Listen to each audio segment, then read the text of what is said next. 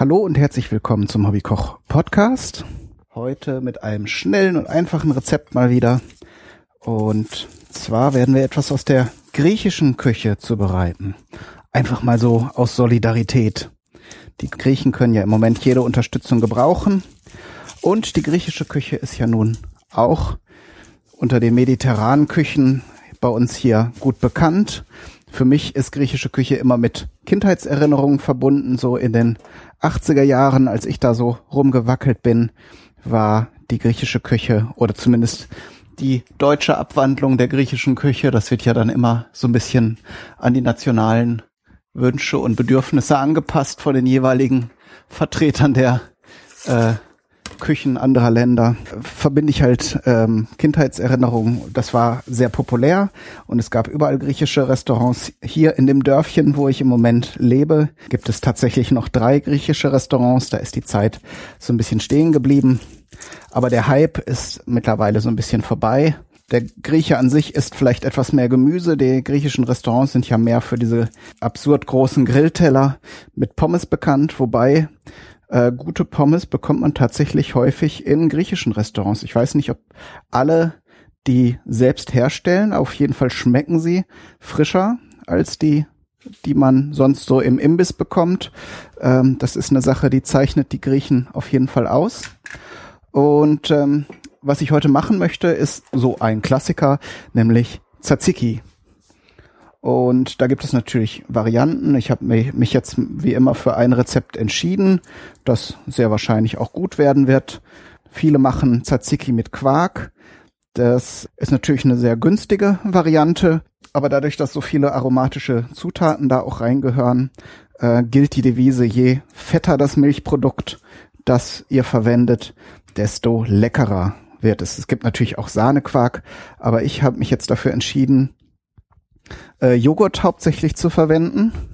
Äh, den griechischen Joghurt, der ja auch fetter ist als das, was man hier so standardmäßig bekommt. Hier hat der Joghurt ja meist äh, entweder 1,5 Prozent Fett oder 3,5 Prozent Fett. Das ist dann schon der, ja, das ist dann schon die Luxusvariante und der griechische Joghurt hat meistens so um die 10 Prozent, wenn ich mich, mich nicht alles täuscht.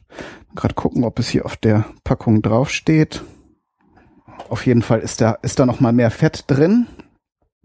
Was natürlich auf jeden Fall nicht fehlen darf, ist Knoblauch. Da habe ich jetzt hier natürlich wieder den frischen genommen und würfel den fein. Da habe ich jetzt drei Zehen auf die Menge, die ich jetzt gleich zubereiten werde. Und also einen Schritt vorher noch, Knoblauch nochmal zur Seite. Das zentrale Element natürlich in der ganzen Geschichte ist Gurke. Wenn man so will, ist Tzatziki eine sehr cremige Variante von Gurkensalat eigentlich. Und er ist natürlich sehr vielseitig einsetzbar. Ich raspel den jetzt hier auf der feinen Raspel. Man braucht so ungefähr für die Menge, die ich jetzt gleich zubereite, wieder gesagt, ihr könnt es natürlich beliebig skalieren. So etwa eine Drittel Gurke. Da kommt es dann aber auf ein Milligramm mehr oder weniger auch nicht an. Aber das ist natürlich eine wichtige geschmacksgebende Komponente in dem Ganzen. Und die kann man in dem Fall auch nicht weglassen. Also wer keine Gurke mag, der sollte die Finger einfach von Tzatziki lassen, weil alles, was dann ohne Gurke ist, das wäre dann so nicht zu bezeichnen. So. Ich mache das mit Schale. Erstmal ist es optisch schöner und es ist natürlich auch ein bisschen kräftiger im Geschmack. Und wenn ihr eine ganz frische Gurke habt, die ihr in dem Fall auch verwenden solltet, also eine, die schon so ein bisschen gelegen hat und schon so ein bisschen äh, so ein bisschen gummiartig ist, die ist für so frische Salate und Soßen wie das Tzatziki dann nicht mehr zu empfehlen. So, jetzt sind hier natürlich vom Reiben so ein paar größere Schalenstückchen, die sortiere ich mal raus, weil die nachher dann doch wieder nicht so schön sind in der fertigen, im fertigen Tzatziki. So, und dann kann man so ein bisschen von dem Saft abpressen, damit das äh, Ganze nachher nicht zu flüssig wird. Aber ein bisschen darf natürlich noch drin bleiben, weil da natürlich auch der ganze Geschmack drin steckt. Also da muss man den Kompromiss finden. Also man könnte jetzt, wenn man das wenn man Sorge hat, dass es zu flüssig wird, auch noch die Gurkenraspeln jetzt salzen. Dann zieht das Salz natürlich nochmal die Flüssigkeit raus, aber in dem Fall so ein bisschen lassen wir einfach drin. So, jetzt kommt der Knoblauch dazu. Wie gesagt, fein gewürfelt. Überhaupt kein Problem. Das Schöne an Tzatziki ist ja, dass man es ganz vielseitig einsetzen kann. Sowohl für vegetarische Gerichte, ja, so, so als Dip für klein geschnittenes Gemüse, wie man es vielleicht auf einer Party anbieten würde. Oder auch mit Fladenbrot. Das ist ja nun auch so ein typisches Ding. Das gibt's auch in vielen griechischen Restaurants so auf der Karte. Wer jetzt nur Tzatziki möchte, der kann das dann auch mit Brot zusammen essen und auch so aufdippen. Natürlich auch sehr typische Beigabe zu Fleisch. Sei es jetzt hier Gyros Pita. Das ist ja auch so der Klassiker, wo man es auf jeden Fall von kennen könnte. Aber auch so auf den Teller, wenn man jetzt zum Beispiel ja so gegrilltes Fleisch macht. Da hat die griechische Küche ja auch einiges zu bieten, so Flaki, Bifteki und wie sie alle heißen. Da ist das als Soße auf jeden Fall auch, passt das ganz gut. Und natürlich, ähm, wo ich eben schon die guten Pommes vom Griechen erwähnt habe, die kann man natürlich dann auch damit ganz gut essen als Soße und muss dann nicht die schwere Mayonnaise unbedingt nehmen, obwohl ich die natürlich am liebsten mag auf Pommes. Aber Tzatziki geht natürlich auch. Jetzt habe ich nicht so ganz feine Würfel geschnitten, darum drücke ich die jetzt nochmal mit einer kleinen Gabel, bisschen klein, damit wir nachher nicht so große Klumpen in der Soße haben. Wenn ihr das Ganze, ihr könnt das Ganze natürlich auch pressen und so, dann habt ihr diese Sorge nicht. Aber so ein bisschen mag ich es auch, wenn da so kleine Stückchen drin sind. Dann habe ich hier noch eine Schalotte. Da könnt ihr aber auch jede andere Art von Zwiebeln, sage ich natürlich immer dazu, aber Schalotten sind cool. Gerade für so frische Gerichte, wo das Ganze nicht mehr unbedingt gegart wird, machen die sich ganz gut vom Aroma. Gehen natürlich auch rote Zwiebeln oder solche, solche Dinge so, und dann haben wir eigentlich schon fast alles geschafft. Natürlich kommt jetzt noch der cremige Teil ins Spiel. Da habe ich jetzt eben schon erwähnt, den griechischen Joghurt. Kriegt man mittlerweile auch ganz gut. Meistens dann eben als Nachtisch. Dann mit Honig oder Früchten ge gemischt. Aber da, wo ihr den findet, kriegt ihr meistens auch den ohne den Naturjoghurt. Vielleicht habt ihr auch, wenn ihr in einer größeren Stadt wohnt ähm, in der Nähe ein mediterranes Kaufhaus mit einem Kühlregal. Da könnte man auch schauen. Ich glaube, die türkischen Lebensmittelhändler haben auch solche Joghurtarten, die etwas fetter sind. Also da muss nicht unbedingt griechischer Joghurt draufstehen, aber bei der Fettangabe sollte sich das Ganze schon so im Bereich von zehn Prozent drehen. Ihr werdet gleich im nächsten Schritt dann erfahren, dass, dass ich das Ganze noch ein bisschen heftiger mache, also noch fetter, indem ich jetzt einfach nochmal, also es waren jetzt 300 Gramm Joghurt und da knallen wir jetzt einfach nochmal 200 Gramm Creme Fraiche drauf. Das ist ja dann natürlich vom Fettgehalt nochmal ein Level mehr. Aber wie schon gesagt, die Zwiebel und der Knoblauch und nachher auch die Kräuter, die verbinden sich halt äh, besonders gut mit diesen fettigen Bestandteilen, verteilen ihr Aroma dann in dieser Creme und das ist eigentlich das, was man haben möchte. Und wer dann auf seine Linie achten möchte, der lässt vielleicht den Creme fraiche weg, aber der fette Joghurt, der ist schon Pflicht. Sonst macht das Ganze gar keinen Spaß. So, dann natürlich Salz. Da nehmen wir jetzt so circa einen Teelöffel. Na, das ist jetzt schon gehäufter gewesen.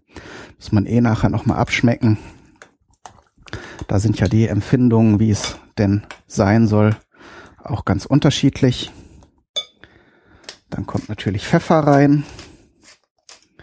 So, und so könnte man es jetzt auch schon servieren. Ich gebe jetzt noch so ein bis zwei Esslöffel Olivenöl dazu. Das verleiht dem Ganzen nachher einen schönen Glanz. Und als weitere optionale Zutat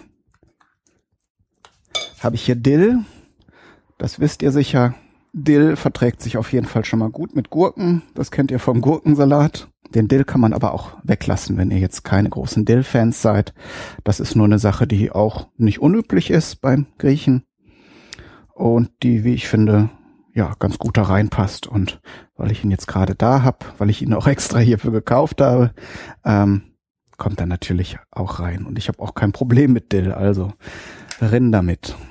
Ein bisschen zusammenknüddeln, dann muss man nicht so lange und so viel schneiden und dann möglichst fein zerhacken. Ich habe hier auch noch bei den Stängeln, die ich abgeschnitten habe von der Dillpflanze noch eine Blüte. Die nehmen wir natürlich gleich zum Dekorieren für oben drauf, damit das Foto nachher auch was hermacht. Sonst ist Tzatziki ja eher eine grünlich-weiße oder wenn ihr die Gurke geschält habt, sogar nur weißliche Pampe. Das Highlight ist natürlich, liegt natürlich eher im Geschmack. Und natürlich, ihr könnt es euch schon denken oder wisst es bereits, das Ganze gehört zu den Speisen, die man auch nochmal gut durchziehen lassen muss. Ich habe ja eben schon davon gesprochen, dass sich die Zutaten so ein bisschen verbinden.